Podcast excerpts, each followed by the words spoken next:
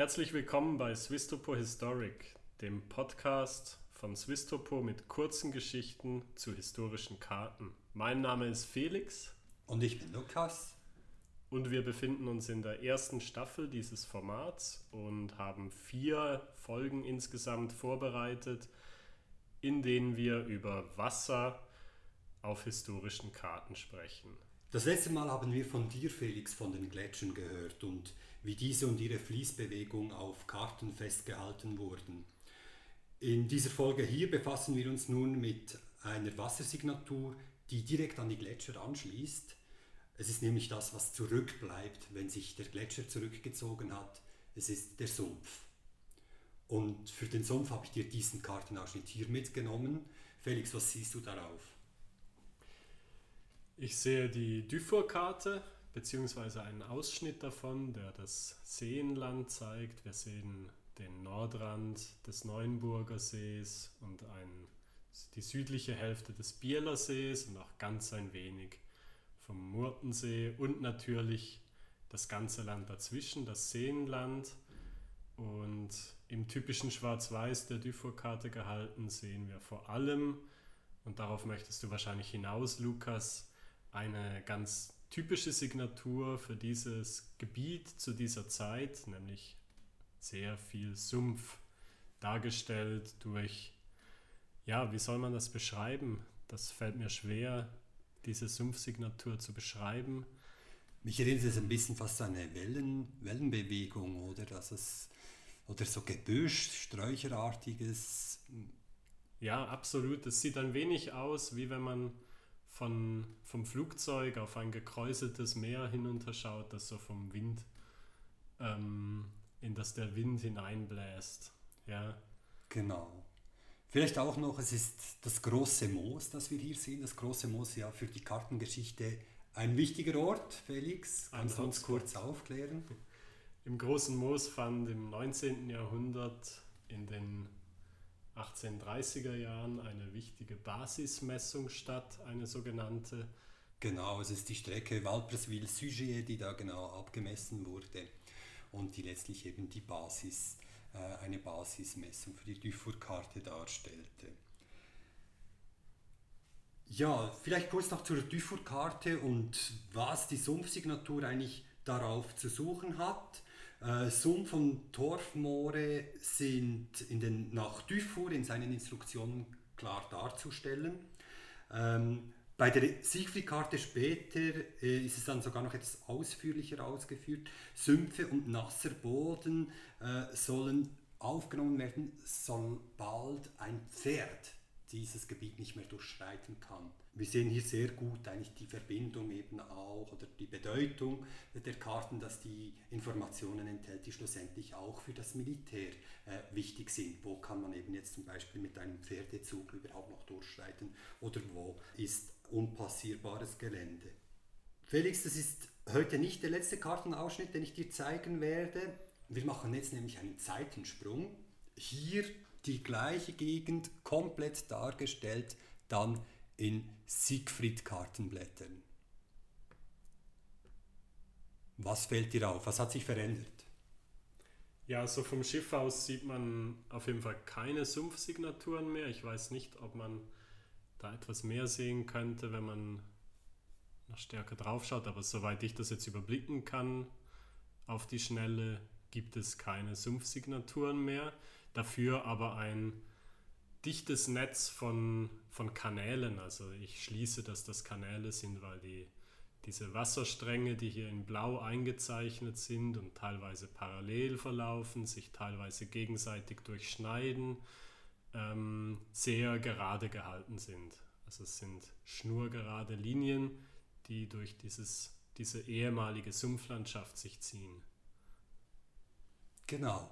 Wir haben jetzt hier die Situation nach der ersten Juragewässerkorrektion, äh, der sogenannten, wo der Mensch sehr stark eingegriffen hat in das Seeland, was ganz krass zu bemerken ist, sicherlich auch noch bei Arberg, diese Abzeigung, der neue Kanal in den Bielersee, der Hagneck-Kanal und ansonsten eben diese bis anhin sonst als Sumpf dargestellte äh, Gegend, dieses Gebiet das durchzogen ist von diesen Wasserkanälen. Also wir sehen jetzt, wir haben vorher die Zeit von 1860 angeschaut mit der Dufour-Karte, jetzt die Zeit von 1880 dargestellt mit Siegfried-Kartenblättern und die Sumpfgebiete im Seeland sind verschwunden. Ich habe mich bei der Vorbereitung für diesen Podcast vor allem auf ein Buch stützen können, nämlich das von Martin Stuber und Matthias Bürgi vom eroberten Land zum Renaturierungsobjekt. Und die haben gerade auch historische Karten äh, studiert, um das Aufkommen von Sumpflandschaften oder das Verschwinden von Sumpflandschaften in der Schweiz zu dokumentieren. Und zwar haben sie die Zeitstände 1850, 1900, 1950, 2010 untersucht. Und dabei haben sie festgestellt, dass von 1850 zu 1900 die Anzahl der einzelnen Sumpfgebiete sehr stark zunahm äh, und sogar bei der Fläche eigentlich ein Anstieg feststellbar ist. Also eigentlich gerade das Gegenteil von dem, was wir jetzt hier gesehen haben, wo das Sumpfgebiet verschwunden ist. Das hätte ich wirklich nicht erwartet.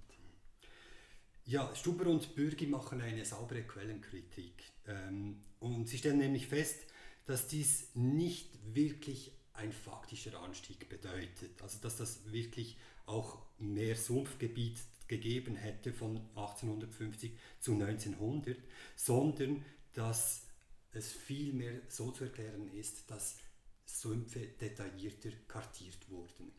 Früher wurden eher die größeren Sümpfe erfasst, großflächige Sümpfe, währenddem kleinere Sumpfgebiete gerade in den voralpinen Regionen nicht erfasst wurden und die erst später dann mit einer gründlicheren Kartierung den Weg ins Kartenbild fanden. Dann hat das wahrscheinlich auch viel mit dem Wechsel von der Dufour zur Siegfried-Karte zu tun, also mit den vergrößerten Maßstäben, auf denen man auch einfach viel mehr sehen kann auf 1 zu 25.000 in der Siegfried-Karte als auf 1 zu 100.000 in der Dufour-Karte. 1900 aber ist dann doch tatsächlich eben auch in den Kartenbildern eine dramatische Abnahme der Sumpfgebiete feststellbar. Etwas, das heute vor allem auch von Naturschutzverbänden sehr stark kritisiert wird. Da verurteilen wir natürlich heute auch manchmal sehr einseitig gerade diese Korrektionen, die im 19. Jahrhundert vorgenommen wurden. Und ich möchte daher im heutigen Podcast vor allem den Fokus darauf richten, wie das Leben in diesen Sümpfen ausgeschaut hat. Zum Zeitpunkt vor den ersten Korrekturen, damit spreche ich die Zeit erst im 18. Jahrhundert an, waren meist die Ärmsten der Bevölkerung äh, in Sumpfgebieten angesiedelt. Sie nutzten diesen fruchtbaren Boden ökonomisch, äh, waren dabei aber sehr starken Risiken ausgesetzt, weil die Böden in den Sümpfen extrem hochwassergefährdet waren. Auf dem Gebiet des großen Mooses zum Beispiel waren die Feuchtwiesen sehr gut geeignet, um Pferdezucht zu betreiben. Da wurde Pferd, wurden Pferde gezüchtet. Dies daher, weil Pferde im Vergleich zum Vieh weniger Probleme mit den in Sümpfen wachsenden Pflanzen hatten. Es wurden aber auch sogenannte Gärten mit Küchenkräutern, Kohl, Hanf und Flachs angepflanzt. Also der Sumpf war wirklich stark bewirtschaftet und diese Produkte wurden dann auf den Wochenmärkten wie Neuenburg äh, feilgeboten. Fisch- und Froschfang war ebenfalls ein wichtiger Einkommenszweig für die Bevölkerung. Die Froschschenkel wurden dann nach Freiburg zum Verzehr geliefert und der Rest der Frösche den Schweinen verfüttert. Hast du schon mal Froschschenkel gegessen, Felix? Einmal, ja. Hat es geschmeckt? War ganz okay, aber war halt nicht so viel Fleisch am Froschknochen. Okay. Also ist ein kleines Häppchen. Ja, was ich hier zeigen will, der Sumpf stellt also eine ökonomisch bedeutende Fläche dar, die auf verschiedene Weisen genutzt wurden. Ich habe bereits angetönt, dass die Nutzung eben mit Schwierigkeiten verbunden war, gerade dadurch, wenn große Hochwasser stattgefunden hatten. Das hatte dann zur Folge, wenn das Wasser über eine längere Zeit stehen blieb auf den Böden, dass die Böden teilweise sogar über mehrere Jahre nicht nutzbar waren. Und daher wurde diese Fläche eben meist von den Ärmeren in der Bevölkerung bewirtschaftet. Eine weitere Schwierigkeit in den Feuchtgebieten kam durch eine Krankheit, die Vieh und Mensch krank machen konnte. Eine Krankheit, die wir in heute in unseren Breitengraden nicht mehr erwarten, die Malaria. Ich zitiere aus einem Schreiben von 1807, welches in Zusammenhang mit der Lindkorrektion, einer weiteren sehr wichtigen Gewässerkorrektion des 19. Jahrhunderts steht. Wo hat die stattgefunden? Bei der Lind natürlich im Bereich zwischen Walensee und Zürichsee. Also eher im Osten der Schweiz. Genau. Jetzt ja. wechseln wir vom Westen der Deutschschweiz in den Osten. In den Osten. Also ich zitiere, ein in dem trägen Morast und faulenden Wasser bereiteter Krankheitsstoff teilt sich dieser ganzen zwischen hohen Gebirgen gefangenen Luftmasse mit. Daher die stets gefährlicher werdenden Wechsel- und tödlichen Faulfieber, welche periodisch herrschen und ihre Verwüstungen anrichten. Wir sehen also da, die Idee bestand, dass aus diesen Sümpfen ein fauler Geruch aufstieg und die Leute krank machte.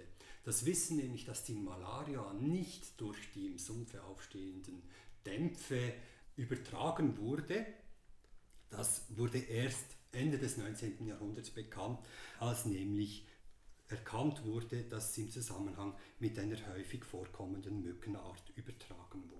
Wir sehen also, die Menschen lebten im 19. Jahrhundert bereits in Sümpfen, aber unter sehr schwierigen Umständen. Es war nicht einfach offenbar das Leben in diesem Sumpfgebiet. So kam zu Beginn des 19. Jahrhunderts dann eben immer mehr Ideen auf, dass der Mensch auch in diese Gebiete eingriff und diese korrigierte, äh, diese ökonomisch aufwertete, sicherer machte, für die Bewirtschaftung vereinfachte und aber eben auch, wie ich vorher gesagt habe, das Leben der Menschen dort vor Ort wirklich verbessern wollte, und zwar indem diesen Krankheiten der Nährboden entzogen werden sollte. Eine große Folge dieser Forderungen war dann die von Richard Lanica projektierte sogenannte erste Juragewässerkorrektion, die ich bereits einleitend angesprochen hatte. Das Vorhaben der Juragewässerkorrektion bestand aus drei Teilen. Einerseits sollte die Aare hochwassersicherer werden, die Aare, die da von, äh, von Westen nach Osten durch das Seeland durchfließt, mehr oder weniger. Ähm, wurde in den Bielersee umgeleitet und der Bielersee wurde so zu einem großen Auffangbecken für große Wassermassen. Dann wurde aber auch der Ausfluss aus dem Bielersee durch den Nidau-Büren-Kanal verbreitert, weil wenn da mehr Wasser reinkam, dann sollte eben auch dieser Ausgang verbreitet werden. Und schließlich wurde auch noch der Poix und der Zielkanal angelegt, zwei Kanäle, die schlussendlich die Verbindung zwischen dem Murten und dem Neuenburger beziehungsweise auch zwischen dem Neuenburger und dem Bielersee verbesserten und so eigentlich die drei Seen gemeinsam ein großes Auffangbecken für Wassermassen bilden konnten. Und von da an blieben dann die vorher regelmäßigen Überschwemmungen in den Ebenen ähm, tatsächlich auch aus. Eine weitere wichtige Maßnahme war die Melioration, das Anlegen von kleinen Kanälen und die Entwässerung durch Drainagen der Gebieten, das was wir eben dann sehr eindrücklich da auf diesem Kartenbild der Siegfried-Karte erkennen konnten. Wir sehen also den Eingriff des Menschen in ein vermeintlich natürliches Kartenelement, das Wasser, äh, hat massive Veränderungen der Landschaft mitgebracht, hier im Seeland besonders deutlich und war entscheidend dafür, dass wir heute eigentlich das Seeland als die Gemüsekammer der Schweiz kennen. Wir begrüßen sicherlich den Rückgang der Anopheles-Mücken, nicht zuletzt dank der Juragewässerkorrektion. Die Anopheles-Mücken, welche die Malaria bis in die Mitte des 20. Jahrhunderts auch in der Schweiz übertragen haben.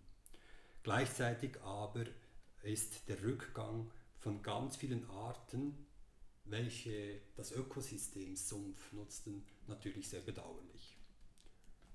Ja, soviel zum Sumpf. Beim nächsten Mal wirst du wieder ein Thema aufgreifen. Worauf dürfen wir uns freuen? Das Thema ist eigentlich gar nicht so unverwandt mit dem heutigen, also mit dem Eingriff von Menschen in Gewässer und in Sumpflandschaften. Und zwar schauen wir uns ein Staudammprojekt vor den Toren St. Gallens an und auch dort wird es darum gehen, dass eine Sumpflandschaft umgestaltet wird, aber nicht trockengelegt, sondern mit ihr geschieht etwas anderes. Da bin ich gespannt. Dann bis zum nächsten Mal hoffentlich.